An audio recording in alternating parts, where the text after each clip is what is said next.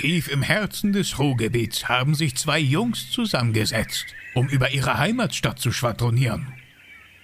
Tobias und Kevin. Bochum der Podcast. Der Podcast aus und über Bochum. Und den Rest sollen sie euch selber erzählen. Glück auf! Bochum, der Podcast Nummer 10. Wir haben fast Jubiläum. Es ist Jubiläum. Es ist eine Jubiläumsjahr, nicht fast Tobias, es ist ein Jubiläum. Und in Bochum ist auch gar nicht viel passiert, ne? Der VfL hat einen Punkt geholt. Wir haben mal kurzzeitig ein paar Sekunden gegen Dortmund geführt. Äh, ja, besser als gar nichts. Ich habe mir daraufhin dann einen Bericht über die Kölner Domspatzen angeguckt. Ich habe heute hier Gäste bei mir im Podcast und Kevin ist nicht dabei. Wir haben keinen Platz mehr hier für Kevin. Ich habe äh, zwei Jungs vom Bochumer Startup-Unternehmen Keep It Grün bei mir hier oben in den Podcast. Da freue ich mich ganz besonders drüber als Hobbygärtner. Nils und Franz, schönen guten Morgen. Vielen ja, danke, dass ihr gekommen seid. Sehr, sehr gerne. Ich saß einen Morgen bei mir beim Kaffee und habe die WAZ aufgeschlagen und dann haben mich eure beiden Gesichter angelacht aus der WAZ und dann habe ich einen Artikel gelesen, weil ich gedacht habe, ihr seid Influencer. Wart ihr aber gar nicht und das macht das Ganze interessanter. Und da jetzt einfach ohne zu schwurbeln auf den Punkt zu kommen, euer Startup heißt Keep It Grün. Was macht Keep It Grün? Äh, Keep It Grün, bei uns dreht sich alles um das Thema Pflanzenkohle und ich glaube, am Anfang müsste man vielleicht einmal erklären, was Pflanzenkohle ist. Wenn ich jetzt wenn ich bei dir jetzt ein Paket bestelle Pflanzenkohle und ich öffne mhm. den Beutel, was lacht mhm. mich an? Die meisten würden wahrscheinlich sagen Holzkohle in sehr klein gemacht. Äh, aber Pflanzenkohle wird eben, wie der Name sagt, nicht nur aus Holz, sondern aus allen möglichen Pflanzenresten, zum Beispiel aus Kakaoschalen bei uns hergestellt und ist sehr positiv für den Boden, fürs Klima und hat eigentlich nur Vorteile. Du hast jetzt gerade gesagt, ist keine Holzkohle. Worin unterscheidet sich Pflanzenkohle von Holzkohle? Ähm, Holzkohle ist Pflanzenkohle, aber Pflanzenkohle ist nicht immer Holzkohle. Ähm, unter Holzkohle versteht man ja vielleicht auch diese Holzkohle fürs Grillen. Ähm, und da ist der Unterschied, dass die qualitativ nicht so hochwertig ist, weil sie eben dafür gedacht ist, dass sie direkt wieder verbrannt wird. Pflanzenkohle wird in den Boden eingebracht, äh, die ist qualitativ hochwertiger, hat keine Schadstoffe, das wird auch regelmäßig kontrolliert. Aber ansonsten ist es eigentlich relativ ähnlich. Nur halt, dass Pflanzenkohle eben noch aus anderen Pflanzen hergestellt werden kann. Ganz genau. Holzkohle muss immer aus Holz bestehen. Wie der Name schon sagt. Genau. Das heißt also, es gibt Qualitätsunterschiede vom Ausgangsmaterial aus gesehen, wenn du Pflanzenkohle produzierst. Ganz genau. Und die Frage ist natürlich auch, gerade wenn die Kohle so positiv für den Boden ist und wir wollen die Kohle im Boden haben, in den Gärten haben, wo kriegen wir die ganze Kohle her? Und wenn wir jetzt nur Holzkohle verwenden, Holzkohle wird großteils aus Stammholz hergestellt. Das wird entweder in jahrhundertealten Wäldern abgeholzt oder da gibt es auch ganz schlimme Geschichten, wo das aus Afrika ähm, ja. rüberkommt, ne? von Urwäldern und sowas. Da hat der WWF ganz schöne oder ganz schreckliche Berichte drüber veröffentlicht. Und bei Pflanzenkohle hast du eben den Vorteil, du kannst Reststoffe nehmen. Praktisch sowas ähnliches wie Abfälle. Das heißt also, also, ich kann meine Wiese mähen, ich kann meinen mein, mein, mein, mein Strauchschnitt verwenden, ich kann alles nehmen, was im beim Garten anfällt. Und wir reden jetzt gar nicht von riesengroßen Agrarflächen, sondern das kannst du zu Hause schon in deinem kleinen Garten zu Hause hinten vorführen und bist irgendwie so eigentlich klimatechnisch weit vorne dann auch bei der ganzen Geschichte. Ne? Wer ist Anwender von der Pflanzenkohle? Also ich gehe jetzt in den Laden, als ich bin jetzt Hobbygärtner. Ich habe einen Garten, 500 Quadratmeter, habe aber nie irgendwas in Richtung Gärtnern gelernt. Das heißt, ich habe mir alles selber angeeignet. Ich habe, äh, kennt man ja selber, jeder, der einen Garten Garten hat. Ne? Du hast Ecken, da hast du Staunässe, da hast du Ecken, da platzt der Boden, sieht aus wie ein Planet irgendwo im Weltall, weil alles ganz trocken ist. Kann ich ganz unbedarft, ohne den Pflanzen irgendwas Böses zu tun, Pflanzenkohle austeilen, einfach auf den Boden und runtermengen und mich dann der Ernte freuen? Oder kann es auch ein Schuss in den Ofen sein? Uh, es kann zumindest nicht so sehr positiv sein, wie du es gerne hättest, wenn man nicht ein, zwei Punkte beachtet, bevor man Pflanzenkohle einsetzt. Hm, Pflanzenkohle speichert Nährstoffe im Boden und damit sie am Anfang einmal mit Nährstoffen aufgeladen wird, sagt man, muss man sie vorher zum Beispiel mit Kompost mischen oder mit irgendeinem Flüssigdünger, irgendwas, was Nährstoffe hat. Und dann kann ich sie in den Boden bringen. Und dann ist es auch egal, ob ich sie einfach oben auftrage, ob ich sie mit Untermenge, wenn ich umgrabe, äh, wie auch immer, dann ist das kein Problem mehr.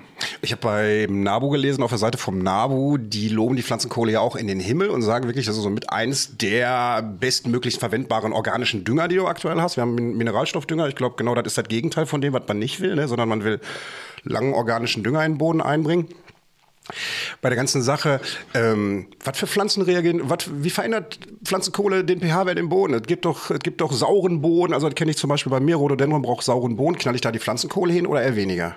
Ja, das ist jetzt eine von den Pflanzen, wo man vielleicht etwas aufpassen muss. Pflanzenkohle kann leicht alkalisch sein, also einen etwas erhöhten pH-Wert haben, wenn man die Pflanzenkohle allerdings mit Nährstoffen vermischt. Ne? Das heißt jetzt zum Beispiel mit Kompost zu vermischen oder mit Hühnermist kompostieren ähm, oder was auch viele Leute machen, einfach auf den Komposter. Ne? Ja. Ähm, dann riecht der Kompost auch weniger, weil die Pflanzenkohle saugt sehr viel auf. Sie saugt Feuchtigkeit auf und eben auch Nährstoffe. und dann gleicht sich das normalerweise recht schnell aus. Mm, Und wenn man das einmal alles durchkompostiert hat, dann muss man sich um den pH-Wert eigentlich weniger Sorgen machen. Wie viel Pflanzenkohle trage ich denn aus auf einen Quadratmeter Kompost, wenn ich zum Beispiel sage, ich möchte das gerne haben und ich möchte ihn anlegen? Wie viel Pflanzenkohle haue ich drauf auf so einen Kubikmeter? Wir haben da so ein äh, schönes Set bei uns im Shop, äh, das sich genau darauf Das fokussiert. verlinken wir auch gleich mal. Ach super, danke dafür. Ja, sehr gerne. Genau, das ist nämlich so ein Therapreta-Set.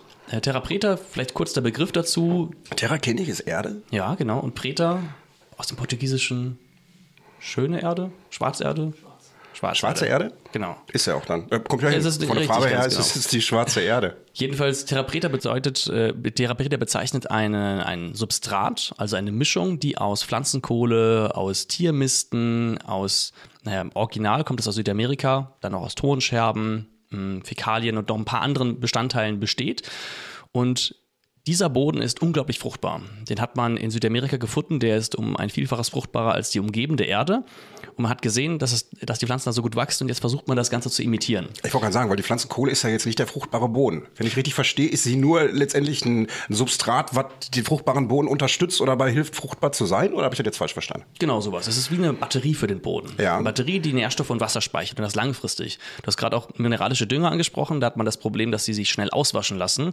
Vielleicht schon mal von der Grundwasserbelastung durch Nitrat gehört. Ja. Ganz genau. Ne? Ist, äh, hat Deutschland ja lange Probleme mit. Zahlen die auch ganz viel, zahlen wir auch ganz viel Geld an die EU. Zu Recht. Und ähm, das, sowas hemmt Pflanzenkohle eben, weil die Nährstoffe nicht ins Grundwasser gelangen, sondern im Oberboden bleiben und damit auch Pflanzen verfügbar bleiben. Also ist Pflanzenkohle total underrated eigentlich in der Landwirtschaft, hier zumindest bei uns hier so in Deutschland, in unseren Breitengraden oder so, ne? Genau, richtig. Und vor allem unter Trockenheit und unter Starkregen, also unter den Extrembedingungen, die die Klimakrise mit sich bringt, da punktet sie so richtig auf. Aber nochmal kurz zurückzukommen auf die Frage, die du eigentlich gestellt Ja. hast, so mit dem Komposter. Ich weiß schon wieder gar nicht, welche das war. Ach so, der Kubikmeter, Genau. wie viel Kohle auf den Kubikmeter drauf muss. Ganz genau. Also, um, dieses Thera um die Theraprete herzustellen, oder so eine, eine Art Theraprete herzustellen, braucht man eben Nährstoffe, da haben wir den Kompost dafür, dann brauchen wir Pflanzenkohle, die kriegt man in dem Set. Und wir haben noch Mikroorganismen, die dafür da sind, um das Ganze zu beleben. Und Gesteinsmehl. Da sind Ja. wichtige Mineralien mit drin. Ja. So, dann hast du auf, ich glaube, das ist auf einen Kubikmeter ausgesetzt, dass du am Ende einen Kubikmeter Theraprete hast. Ja. Da gibst du 100 Liter Pflanzenkohle, das sind ungefähr 30 Kilo rein. Ähm, von dem Gesteinsmehl waren es 6 Kilo, 7 Kilo Ungefähr. um den Dreh rum und dann noch so ein Liter von den äh, Mikroorganismen dazu. Und das Ganze kann man dann, mischt man da durcheinander, lässt das Ganze ruhen. Ne, Das wird Wie lange ruht die Biomasse dann da vor sich hin? Ein paar Wochen, ich glaube sechs Drei Wochen. Monate ungefähr. Drei Monate. Das genau. fermentiert dann. Äh, die Pflanzenkohle äh, muss eben mit diesen Nährstoffen aufgeladen werden, dass sie sich verbinden können. Das dauert eine Zeit, äh, ist sehr chemisch, will ich gar nicht so drauf eingehen. Ähm, und danach kann sie in den Boden ausgebracht werden und äh, hat dann eben diese ganzen Ist aber temperaturunabhängig. Das heißt, ich kann im Februar in meinen Garten gehen, kann den Komposter vorbereiten und sagen, wenn der früher ansteht, kann ich das Zeug ins Gewächshaus knallen zum Beispiel? Oder Ähm, zu kalt? Kommt drauf an, wie warm es dann ist. Wenn es friert, passiert natürlich nichts, weil Nee, das dann äh, lebt halt auch nicht. Also es lebt schon, aber es bewegt sich nicht viel im Boden. Äh, wenn es schnell gehen soll, dann ist es gut, wenn es warm ist. Wenn man Zeit hat, dann kann man auch im, im Kühlen schon starten. Ja, bei dieser ganzen Sache. Ähm, jetzt haben wir drüber gesprochen, was Therapreta ist, wofür der Anwendungsbereich ist. Ich habe aber auch zum Beispiel gelesen, das wird zum Beispiel auch für die Tierhaltung benutzt. Du bist zum Beispiel jahrelang im Ausland gewesen, Neuseeland, Australien, und hast mir erzählt beim damaligen Treffen, da war das eigentlich gang und gäbe und da war es kein Exotikum, so wie Tier bei uns gewesen ist. Ähm, erzähl mehr, das interessiert mich tatsächlich. Ich habe vier Hunde. was für Vorteile habe ich? Ja, also in Australien, in der breiten Landwirtschaft ist es nicht angekommen, ähm, aber auf den In der Landwirtschaft ist es nicht angekommen? Nein, genau. Da Ja. habe ich das äh, nicht gesehen. Da hast du halt auch riesige Höfe, ne? die ganz extensiv arbeiten, ähm, auch mit ganz wenig Manpower und großen Maschinen und teilweise auch sehr umweltschädlich. Die, äh, gerade in Neuseeland zum Beispiel hat man viel, viele Belastungen vom Grundwasser durch die intensive Rinderhaltung. Mm, Aber auf den Projekten, wo ich war, da gibt es viele nachhaltige Permakulturprojekte zum Beispiel. Permakultur kommt ja aus Australien und da sieht man das immer mal wieder. Und da geht es vor allem um die Pflanzenkohle auch im Garten, die im Garten zu benutzen. Ähm, die wird dann auch selber hergestellt. Für die Tierhaltung, was du jetzt gerade auch angesprochen hast, hat es natürlich auch Vorteile, weil es gibt so etwas, das nennt sich Futterkohle. So, man kennt ja, Ja. man kennt ja Aktivkohle. So Aktivkohle kennst du, hast du den Magen verdorben oder so, irgendwie nimmst du ja auch als Mensch Aktivkohle. Ganz genau. Und nach einem ähnlichen Konzept, ähm, na, auf ein ähnliches, äh, ähnliches Konzept baut die Futterkohle, weil ja, Kohle ist eben Kohle so ungefähr. Ne? Ja. Aktivkohle ist praktisch aktivierte Kohle, die wird dann noch durch eine verschiedenste Behandlungen, können mit Wasserdampf oder anderen Chemikalien behandelt werden, wird dann noch die Oberfläche in der Kohle erhöht. Das kommt immer darauf an, wie groß ist die Oberfläche, die die Kohle hat. Und durch die große Oberfläche können ähm, Bestandteile von der Kohle praktisch angezogen werden, aufgenommen Ja. werden. Ja. So. Und das sind, das beschreibt im Grunde viele von den positiven Eigenschaften von der Kohle. Und deswegen Aktivkohle ist praktisch Pflanzenkohle mit sehr hoher Oberfläche. Und das heißt also, da verfüttern die präventiv das auch an ihre Nutztiere letztendlich dann da unten? Also das kann, genau, das wird auch hier in Deutschland gemacht. Es gibt auch Landwirte, die das schon hier machen, zum Beispiel bei ähm, der Schweinezucht. Ja. Die, wurde, da wird dann einfach Futterkohle mit ausgebracht, Ja. ausgegeben und die fressen es auch gerne. Und der Vorteil natürlich, wenn man das den Tieren gibt, dann hat man eine Kaskadennutzung, also einen Kaskadeneffekt. Das heißt, dass es verschiedene an verschiedenen Bereichen seinen Mehrwert bewirkt. Total spannend. Der erste Mehrwert ist natürlich für das Tier. Ne? Das Tier frisst die Kohle, da wirkt es dann. Dann geht es aus dem Tier raus, dann ist es im Stall. Und Pflanzenkohle hat den Vorteil, dass es zum Beispiel, also dass es ne, Nährstoff und Wasser aufsaugt.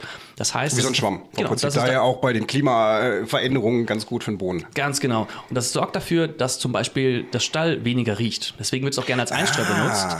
Ne, weil es eben zum Beispiel. Ah. Das kann ich bei mir ins Stickstoffe Katzenstreu knallen. Interessanterweise haben wir darüber schon mal nachgedacht. Da muss man natürlich aufpassen, gerade wenn es trocknet, es wird staubig, dann hat man diesen Kohlestaub, deswegen müsste das dann eher Granulat sein, sonst Ja. hat man ganz viel ähm, ja, Staub in der Wir haben Wohnung. zum Beispiel unten äh, für Schweineteure Geld gekauft, Katzenstreu mit Babypuder versetzt. Stinkt überhaupt Mhm. nicht. Die Katze riecht wirklich wie frisch gepudert. Aber würde doch wahrscheinlich dann auch genauso in so einer Granulatform ne, mit äh, Pflanzenkohle funktionieren. ja, würde ich gerne mal testen, also wenn du bereit bist. Ja, gerne. Aber ich habe äh, gar kein Thema. Wir hauen auch gerne mal Pflanzenkohle und können halt mal gerne mal irgendwie über eine gewisse Zeit einfach mal gucken, Mhm. wie da wirklich die Geruchsentwicklung ist. Fällt mir jetzt gerade nur so zu dieser Mhm. Thematik halt irgendwie ein. Das ist ein spannendes Thema. Was mich jetzt mal interessiert, jetzt haben wir darüber geredet, so wie klimafreundlich das Ganze ist und wie nachhaltig und wie toll. Wie klimafreundlich ist denn der Herstellungsprozess? Und jetzt vielleicht einfach mal, um auf den Punkt zu kommen, so für den Otto-Normalverbraucher, der ja nur einen Balkon hat, der sagt, was erzählen die da? Ganz einfach erklärt. Wie produziert man Pflanzenkohle? Eigentlich, ähm, um es ganz einfach zu erklären, ist es eine Verbrennung ohne Sauerstoff. Das heißt, ich erhitze das, aber es kommt kein Sauerstoff an mein Holz zum Beispiel, an die Biomasse äh, und dadurch entsteht halt Kohle. Der Prozess ist für einen Herstellungsprozess ähm, sehr umweltschonend, weil bei dem Prozess entsteht viel Energie. Ähm, um jetzt Mehr Energie, als du reinsteckst. Mehr Energie, als du reinsteckst, genau. Du produzierst quasi bei der Herstellung Energie, die äh, in Form von Hitze zum Beispiel genutzt wird, um irgendwelche Dinge zu reinigen. Äh, es kann auch als E- Elektrizität genutzt werden, dann geht natürlich wieder ein bisschen verloren. Möchte jetzt auch nicht so genau darauf eingehen, weil es auch ein bisschen komplizierter ist. Aber es entsteht eben mehr Energie, als wir brauchen. Das heißt, wir müssen am- meist am Anfang einmal Energie dazugeben, um den Prozess zu starten. Und danach läuft es von alleine weiter und äh, wir brauchen keine externe Energie. Ähm, ein bisschen CO2 wird natürlich frei äh, dabei. Also wir binden nicht 100% des äh, CO2s, was die Pflanze einmal aufgenommen hat. Aber wenn wir es einfach verrotten lassen würden, würde eben alles frei werden. Und so speichern wir einen großen Teil. Und eben deshalb ist Pflanzenkohle auch eine anerkannte CO2-Senke der EU. Das heißt, du kannst die, du hast die Möglichkeit, zum Beispiel die entstehende Wärme auch direkt einzuspeisen bei so einem Prozess, oder? Genau, wir reden hier natürlich über große Anlagen. Das ist, Ist jetzt vollkommen nicht, klar. Genau, das ist jetzt nichts, was ich irgendwie im Garten mache. Aber ja, das äh, gibt, ich weiß nicht, vielleicht weißt du es, Nils, ob es da Möglichkeiten gibt, schon das ins Fernwärmenetz irgendwie einzuspeisen. Ähm, Gibt es auf jeden Fall Überlegungen zu. Ähm, was man häufiger sieht, ist, dass direkt, also dass eine industrielle Anlage direkt daneben gibt es dann zum Beispiel ein Betonwerk oder ein Gewächshaus. Ein Gewächshaus oder ähm, eine Fabrik, die Glas herstellt, wo viel Wärme gebraucht wird.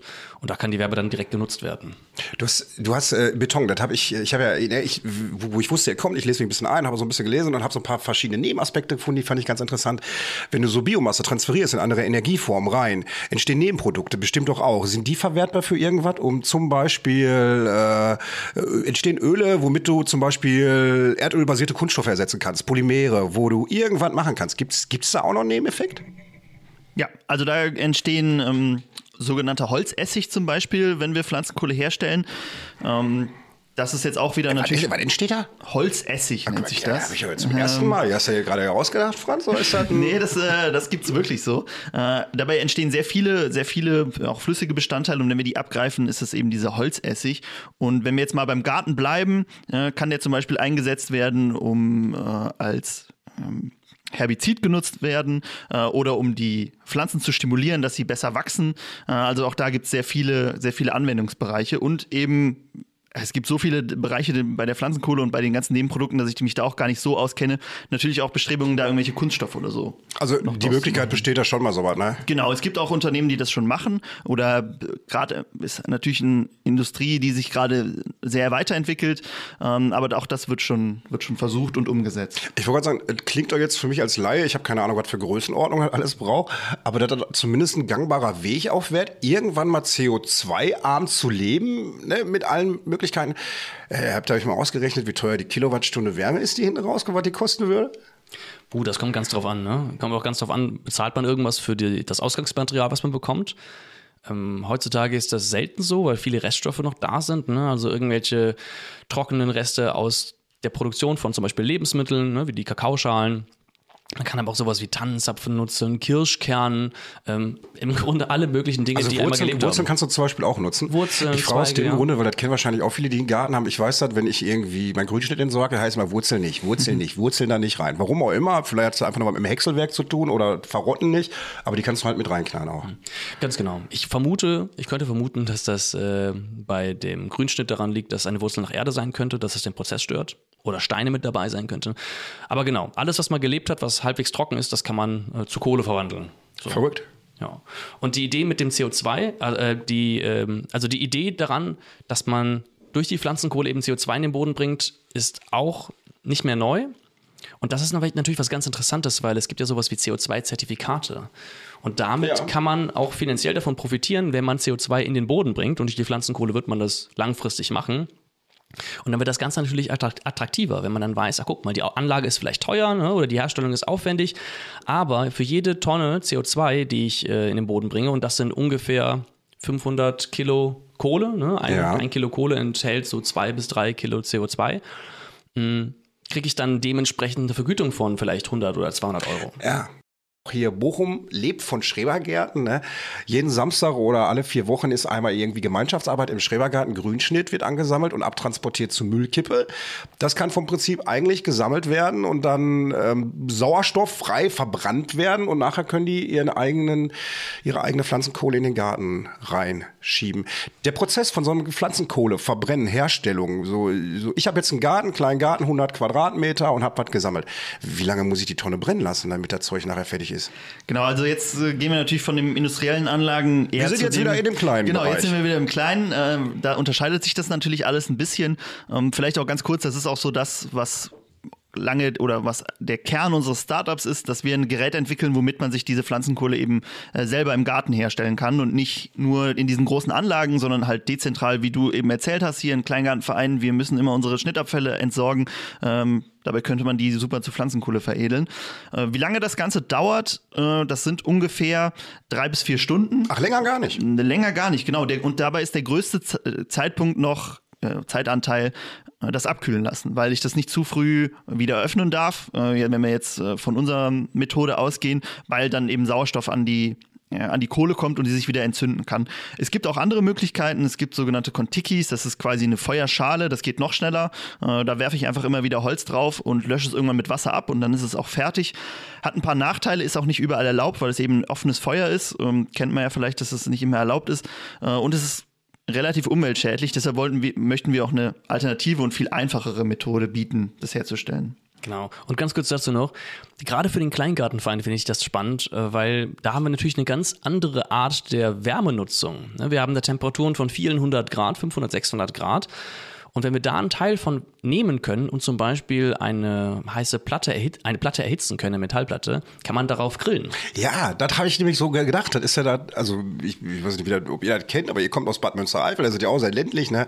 Bei uns tatsächlich so, wenn wir Gemeinschaftsarbeit haben, ich muss leider Gottes samstags mal arbeiten, kann dann nicht teilnehmen, also sehr selten, dann rennen aber wirklich 50 Leute durch die Gartenanlage und einer mit der Schubkarre mit Bier, der nächste schmeißt irgendwo einen Grill an, da glüht dann die Holzkohle drauf oder der Webergrill ist halt an. Und ähm, ich bin so ein Fan von so einem, von so einem Kreislaufsystem. Ne? Und das heißt also in dem Moment wirklich, du kannst, während die Pflanzenkohle produziert wird und du dich freust, dass du in der Natur noch was Gutes tust, kannst du gleichzeitig auch noch dein veganes Schnitzel machen, um einfach mal bei der Nachhaltigkeit zu bleiben. So irgendeiner von euch vegan eigentlich? Äh, vegetarisch zumindest. Genau, ja. Beide vegetarisch? Beide mir einen voraus. Meine Frau ist vegan. Ich, ich komme nicht weg davon. Ich schaff's, echt nicht. ich, ich schaff's überhaupt nicht. Ich hatte gerade noch eine Frage auf dem Schirm. Ach so. Ähm, und dann komme ich gleich einmal zu eurer Start-up-Gründung, weil da würde mich wirklich mal interessieren, wie zwei junge Burschen da auf die Idee kommen, das zu machen und dann aus so einer schönen Bad Münstereifel auch noch nach Bochum ziehen. Ähm, die Pflanzenkohle im Boden, wenn ich die einbringe, was für eine, wie nennt man das? Wie lange hat die eine Wertigkeit? Wie lange funktioniert die? Also wie lange hält die sich im Boden? Wann Ja. muss ich nachstreuen? Das ist auch noch so eins der spannendsten Themen bei der Pflanzenkohle. Die ist nämlich extrem stabil, dadurch, dass wir sie bei so hohen Temperaturen herstellen. Und ähm, das ist, kommt immer ein bisschen drauf an, eben wie sie hergestellt wurde. Aber man kann sagen, so 1000 Jahre hält die schon. Also wenn du Alt? die, genau, wenn du die so lange, wenn du die einbringst äh, und genug einbringst, dann haben auch deine späteren Die ja Generationen alle. noch Alle was überlebt davon. die, äh. Genau, richtig. Unfassbar gut. Ich habe, ähm, als ich bei euch gewesen bin, habt ihr mir ein kleines Paket Pflanzenkohle mitgegeben. Futterkohle? Genau. War es Futterkohle? Ja. Wir verfüttern die seitdem regelmäßig an unsere Hunde auch und die haben tatsächlich auch immer regelmäßig Magenprobleme gehabt. Ich habe das Gefühl, ohne euch jetzt Honig um die Lefze zu wuchten, der Magen gluckert tatsächlich nicht mehr so viel. Also es ist ein ganz anderes geworden. Aber wo ich sofort gemerkt habe, ich habe einen Tag Podcast mit Kevin hier aufgenommen und Kevin hatte wirklich äh, hier äh, Reflux. Der sagte, ich kann nicht, sagte, mir kommt alles hoch, wenn ich gleich abbrechen muss. Geht. Und dann habe ich ihm aus lauter Verzweiflung einen Löffel von eurer Pflanzenkohle in den Mund gestopft. Der saß zwar nachher mit pechschwarzen Zähnen mir gegenüber, aber du, und dann irgendwann nach einer Viertelstunde sage ich zu ihm so, was, was macht denn eigentlich dein, dein Reflux? Der sagt ja immer, ich habe das komplett hier weg. Also das ging von dem Löffel Pflanzenkohle komplett weg, mitten live im Podcast. Das war wirklich, und da hat man wirklich gesehen, das funktioniert also. Sah auch irgendwie irre aus auf die Zähne. Also, Müssen wir vielleicht dazu sagen, also das ist eigentlich nicht für Menschen gedacht und auch äh, kein Arzneimittel, aber ist natürlich Ja, spannend, genau, dass also es nicht ausprobiert hast. nachmachen bitte, aber es hat Genau. funktioniert und auch da muss, ich meine, aber letztendlich ein Organismus ist ein Organismus, töten wird's dich nicht, ne, auch wenn es nicht gerade für einen Menschen gemacht ist, man muss ja auch mal probieren, ne. Irgendwann hat ja auch mal einer die erste Kartoffel im Mund gesteckt und gesagt, das ist schmeckt. es, ne? Und Genau. Kevin, also jetzt können wir wissen, es gibt auch, wenn es nicht funktioniert. Auch bei übergewichtigen großen Menschen, ne, der ist der Reflux dann sofort gestoppt danach. So, jetzt haben wir mal so ganz sachlich über das ganze Produkt gesprochen, hat mich jetzt wirklich mal interessiert. Ihr beide kommt aus Bad Münstereifel. Ihr kennt euch seit der Grundschule. Ihr habt die weiterführende Schule zusammen besucht. Dann haben sich eure Wege getrennt. Franz hat Bürokaufmann gelernt und danach studiert, Abi gemacht, studiert. Du bist direkt aus Deutschland abgehauen. Nach deinem Abi Neuseeland, Australien. Und dann habt ihr euch irgendwann wieder getroffen. Und jetzt finde ich es ganz spannend. Und wie ist dann der Weg dazu entstanden, dass wir jetzt hier sitzen und ihr in Bochum euer Startup gegründet habt?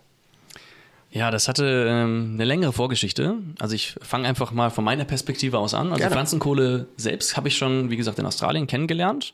Bin dann nach Deutschland gekommen, zurück und habe dann gemerkt, ja hier Du warst wie lange in Australien? anderthalb Jahre. Damit also einfach in, nur so eine Vorstellung entsteht. genau, richtig. Den meisten Zeit davon aber in Neuseeland. Ja. Aber ich pack das mal zusammen für die, Ja. für die Bochumer. Wir sind nicht Amerika, also doof sind wir hier nicht. Jedenfalls, ähm, genau, bin ich zurück nach Deutschland gekommen, habe dann ähm, andere Interessensgebiete entdeckt, habe dann Psychologie studiert. Auch noch. Ja, genau, richtig. Kevin auch. Also hier Podcast Ah, kann auch. Er studiert auch Psychologie. Na, guck mal. Ja, ist, äh, auf jeden Fall Geschichte weiter. Ähm, und dann am Ende des Studiums äh, gab es die Möglichkeit, dass man, dass ich zu Entrepreneurship wechsle. Also das ist praktisch Unternehmensgründung. Ja. Und ich habe schon lange mit dem Gedanken gespielt, Unternehmensgründung, das, das reizt irgendwie. Irgendwie so ein eigenes Projekt aufbauen und gerade Nachhaltigkeit ist ja so ein großes Thema. Also aber, aber definitiv in der Landwirtschaft, im, im, im, im, im, Nat- im Naturbereich. Du wolltest jetzt nicht irgendwie sagen, ich baue jetzt Autos oder sowas. Nee, das, das auf keinen Fall. Das ist schon irgendwas Nachhaltiges. Und im Zuge des Studiums hat man immer wieder über die Sustainable Development Goals, die SDGs, gesprochen. Ja. Das sind diese 17 Ziele der UN, wo im Grunde ausskizziert wird, wohin wir unsere Welt entwickeln müssen. ne? Wir müssen Armut bekämpfen, Hunger, aber eben auch ähm, die Klimakrise bekämpfen. Und da gab es einmal einen Bericht und da wurde dann auch von der Pflanzenkohle diesmal als Klimaretter äh, berichtet, eben dadurch, dass sie das CO2 in den Boden einbringt. Ja. Und ähm, genau, das war so für mich auch der Trigger, dass das nochmal in meinen Gedanken kam. Und Franz, wir hatten uns zu der Zeit äh, immer mal wieder ausgetauscht und hatte ich das mal irgendwann erwähnt und dann meintest du, ähm, dass du das auch in dem Studium behandelt hast. Genau, ich habe Agrarwissenschaften studiert und da ging es hauptsächlich darum, okay, wir sind gerade an so einem ähm, Wendepunkt quasi in der Landwirtschaft, weil durch die Klimakrise ändern sich halt hier die Bedingungen extrem stark. Wir müssen unsere Pflanzen darauf vorbereiten oder unsere Landwirtschaft darauf vorbereiten, äh, dass es weniger Wasser im Sommer gibt, äh, dass wir mehr Starkregen haben und Dünger ausgewaschen wird. Und im Zuge dessen haben wir, haben wir auch über Pflanzenkohle was gelernt. War jetzt nicht äh, so viel, äh, aber es war doch Aber es war dir nicht unbekannt und war Genau, spannend. genau, es war spannend, weil es war halt was Neues, ne? Also vielleicht auch was, was man vorher noch nicht so gehört hat. Und dann hatte Nils eben zufällig auch in seinem, in seinem Studium davon gehört.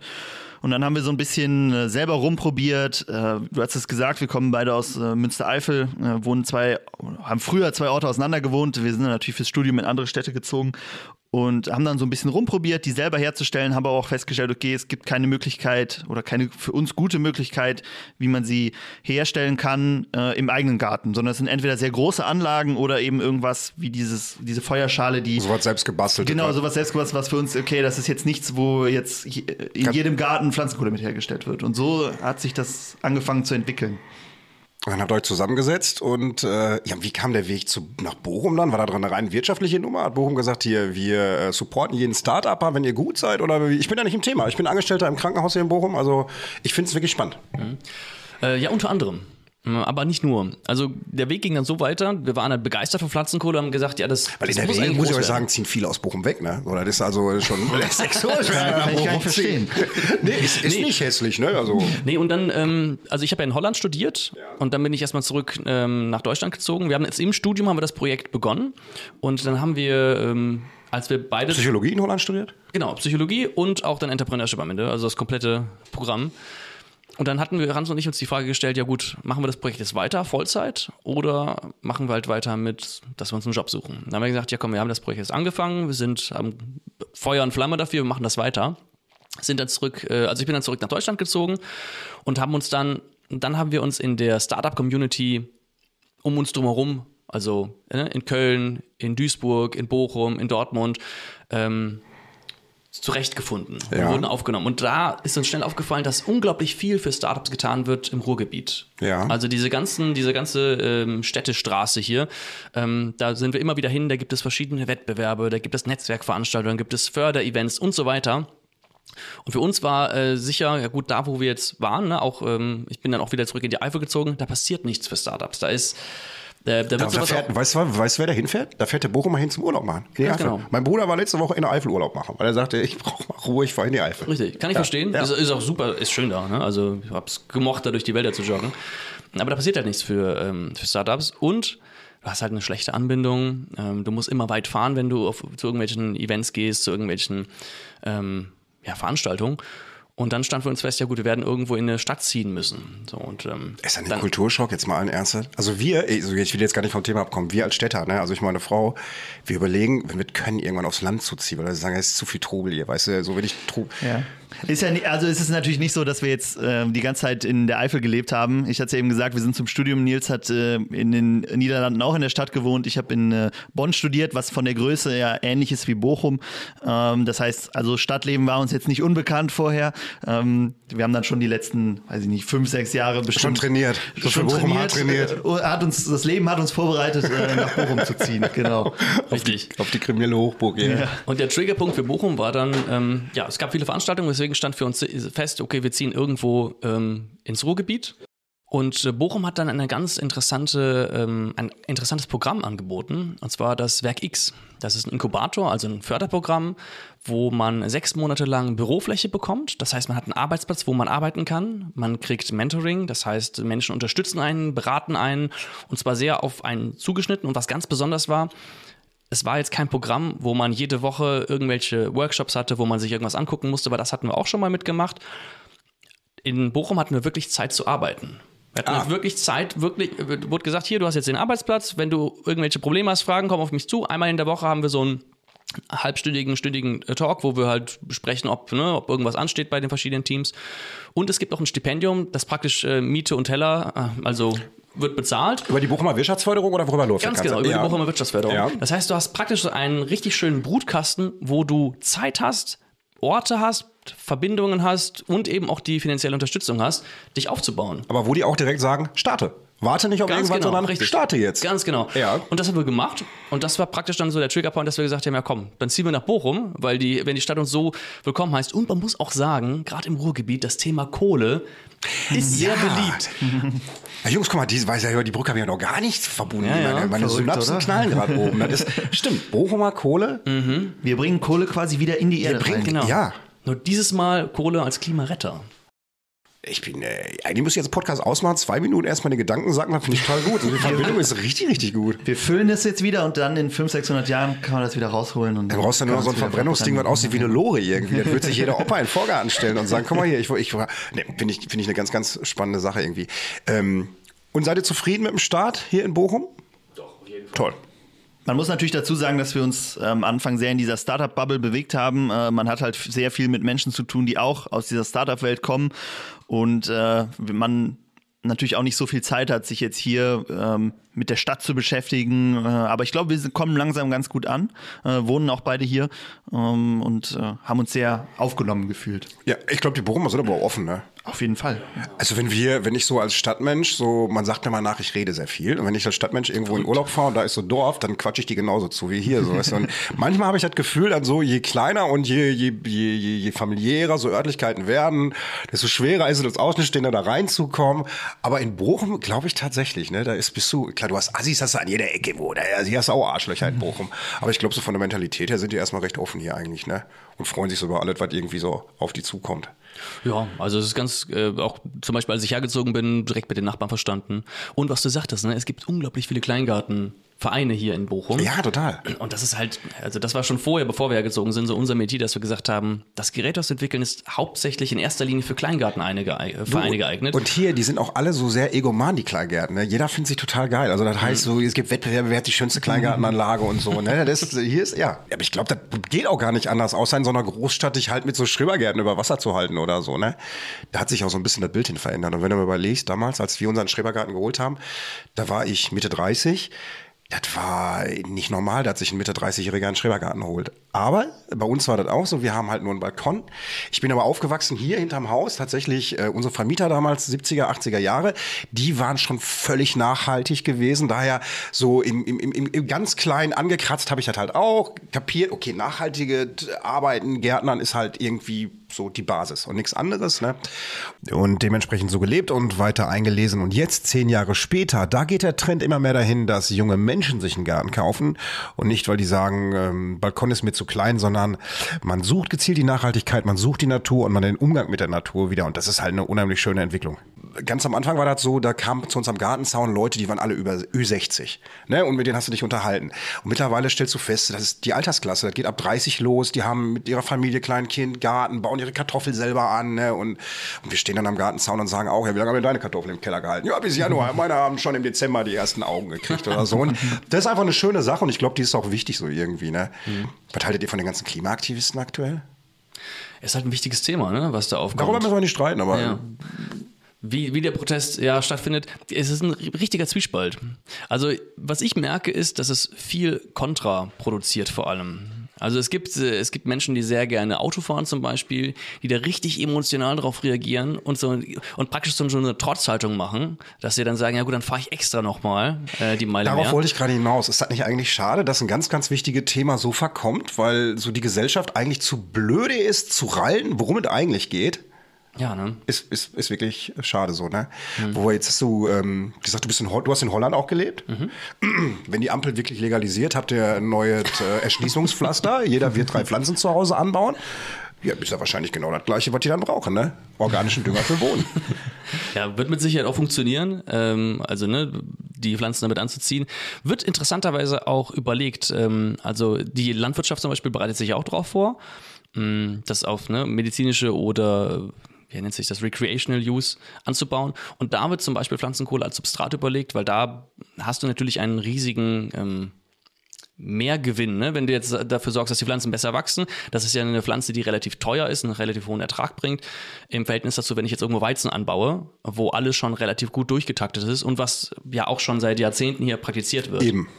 Hanf ist auch ein ganz spannendes Thema und aufgrund jahrelanger Illegalität wurde die Pflanze halt nicht wirklich großartig studiert und erforscht, bietet aber einen ziemlichen Mehrwert. Ich habe zum Beispiel gesehen, du kannst Hanf anpflanzen und Hanf zieht dir komplett Schwermetalle aus dem Boden raus. Oder man hat festgestellt, Honigbienen stehen total auf männliche Handpflanzen, also weit mehr als auf alles andere. Man weiß auch noch nicht, woran es wirklich liegt und äh, ich glaube, das könnte klimatisch auch einen guten Sprung nach vorne geben. Also Nachhaltigkeit, Holland, da viel mehr dazu ein. Hanf wird ja auch jetzt schon angebaut, ne? Also äh, Nutz, Nutzhanf wird ja auch Hanf jetzt wurde auch schon in den 90er genau, Jahren wird angebaut. schon, wird schon sehr lange angebaut. Äh, wir haben auch ein Startup bei uns sitzen. Äh, wir sitzen ja bei Werk X, was Nils erzählt hat, die da Papier draus machen. Äh, ist also eine sehr, sehr spannende Pflanze, aus der man sehr viel machen kann. Äh, ist natürlich sehr kontrovers immer diskutiert, weil es eben Was ja äh, immer schon, ne? diesen berauschenden Effekt noch dabei gibt. Aber ansonsten eine sehr interessante Pflanze, äh, mit der man sehr viel machen kann. Was du jetzt erzählt hast, ich habe Agrarwissenschaften studiert, das habe ich in der Zeit nicht gelernt. Du, Siehste, äh, wieder mal, was, äh, kannst, so, ja, so ist das, wenn man sich dann da trifft. Ich habe einfach mal gegoogelt, so ich habe halt nicht studiert und da habe ich das dann gelesen. Nee, und ich meinte jetzt tatsächlich nicht die berauschende Wirkung, sondern wirklich diesen nachhaltigen Aspekt. Und das ist vielleicht eine, wirklich auch eine Killernummer, die jetzt vielleicht durchkommt, äh, wenn wir irgendwann hier Nutzhandfelder haben und sagen, ey, wir tun dem Bodenleben noch was Gutes damit und Ja, also die Pflanze, die hat ja super viele Nutzungsmöglichkeiten. Ne? Also traditionell wurde, sie, wurde daraus Seile hergestellt, Hanfseile, Ja. haben wir vielleicht schon mal gehört. Ja. Ähm, damit, damit kann gebaut werden. Die Phasen sind unglaublich stabil. Du, ich hab- Ähm, ich hab ein Video- gerade. Oder meine Oma hat zum Beispiel sich Hanfkörner immer ins Müsli gemacht. Kann man sich auch einfach kaufen. Also das, ne? Klar. ähm, sind auch lecker und gesund. So, zumindest es Schmeckst du bei so. Körnern einen Unterschied? Also ich kann zum Beispiel Chiasamen und sonst was Samen. Für mich schmeckt alles oder Samen. so, weißt du, so. Ja, auf jeden Fall. Klar, die Chiasamen sind doch ganz glitschig. In der Tat, die quillen auch so. Wenn du sie länger Ja, irgendwo so genau, zwischen die richtig. Backenzähne kleben, also nachher so Bubble, wie so Bubble Tea im Mund, ne? Genau, So irgendwie so. Ich werde nie glauben, ey. Wir haben schon hier knapp 40 Minuten jetzt durch. Ey. Da ist schon die Podcast-Länge schon fast wieder erreicht. Ey. Worum gefällt? Hier, äh, was ich äh, mitgekriegt habe, äh, die Gemeinsamkeiten, die wir so ein bisschen haben. Ich habe euch ja im Vorfeld gefragt, was macht ihr so, was hört ihr für Musik privat und Du hast Mopeds und sammelst Mopeds. Ich habe, ja, das war mein äh, großes Hobby vor, vor, den, vor der Pflanzenkohle. Neben deinem großen YouTube-Kanal, den du hattest. Den gibt's immer noch. Den gibt's immer Ich noch? mache nicht, ich mach nicht mehr so viel. Mein Bruder macht noch ein bisschen was. Ja, komm, wie heißt er? Hau raus. Moped Factory. Moped Factory auf YouTube, könnt ihr mal gucken. Genau, aber äh, wie gesagt, da passiert nicht mehr so viel, weil eben jetzt Pflanzenkohle für uns im Zentrum steht. Aber du bist leidenschaftlicher Mopedsammler. Genau, also sehr viele zu Hause gehabt, stehen auch immer noch alle da. Ähm, früher habe ich auch immer eins angemeldet gehabt. Also langsam fahren macht halt doch Spaß. Ähm, eigentlich immer noch. Und Kevin ist so ein Typ, Kevin kauft Mercedes. Der steht total auf Mercedes, so, aber nicht zum Fahren, sondern so irgendwie zum Kaufen haben, Investitionen und irgendwann mal wieder. Jetzt hat er sich irgendwie einen SL 500 geholt und äh, ich muss mir jedes Mal Bilder angucken, wenn er hier ist. Guck mal, Mercedes, Mercedes, Mercedes, Mercedes. Das ist eure Gemeinsamkeit. Du hörst Jazz, 60er Jahre, du hast mir zumindest. Ja, ja, genau. Habe ich jetzt in der letzten Phase gehabt. Finde ich richtig gut. Habe ich vorher nichts mit zu tun gehabt. Kevin ist völliger Jazzliebhaber ne, und äh, 21 Jahre. Äh, Geht total drin auf und durch ihn habe ich dann auch angefangen zu hören nachher Jazz. Und als du mir das geschickt hast, habe ich gesagt, ich, ich sag, guck mal, ich sag, der hört auch. Vielleicht hätten wir lieber mit dem Kevin hier sprechen sollen. So, das, den Podcast, den hauen wir doch nicht raus. Jetzt so. Wir können es aber, wir, Wird das ausgeladen. wir können's aber trotzdem gerne noch mal treffen. Da können wir einfach mal eine Smalltalk-Runde machen über Gott und die Welt und äh, sonst was irgendwie. Äh, Hab mich gefreut, dass ihr da wart. Ja, sehr Wir hauen gerne. den, ähm, ich hau den Sonntag raus, den Podcast. Mhm. Sonntag jetzt kommt, dann Sonntag geht der über den Ether. Ich verlinke euch in den Insta-Stories und sonst wo irgendwie. Und ähm, vielleicht stelle ich bei den Dreharbeiten zu Ab ins Beet auch mal so eine Packung Therapreta irgendwo um. Sehr gut. so ein bisschen sieht. Wir halten den Kontakt, kommt gut nach Hause. Vielen Dank, dass ihr da wart. Ja, vielen Dank, dass wir da sein durften. Danke. Dankeschön. Tschüss, tschüss. Ciao. Ah, herrlich. Und nächste Woche bin ich dann auch mit Kevin schon wieder hier vertreten. Wir haben wieder einen geschichtlichen Rundgang durch Bochum gemacht und stellen zwei Ortsteile vor. Ich habe mir, wie soll es anders sein, Wattenscheid vorgenommen und ich kann euch jetzt schon sagen, es wird einfach nicht sympathisch, der Teil. Also ich kann machen, was ich will. Aber ich habe demnächst einen ganz sympathischen Gast aus Wattenscheid hier bei mir. Ja, jetzt würde ich sagen, genießt alle noch den Sonntag. Bis nächste Woche. Tschüss. Und so schnell geht eine Folge vorbei. Und wie es im Märchen so ist, wenn sie beide nicht gestorben sind, dann erzählen sie nächste Woche weiter. Ich gehe jetzt erstmal kulinarisch essen. Currywurst und Fiege. Glück auf!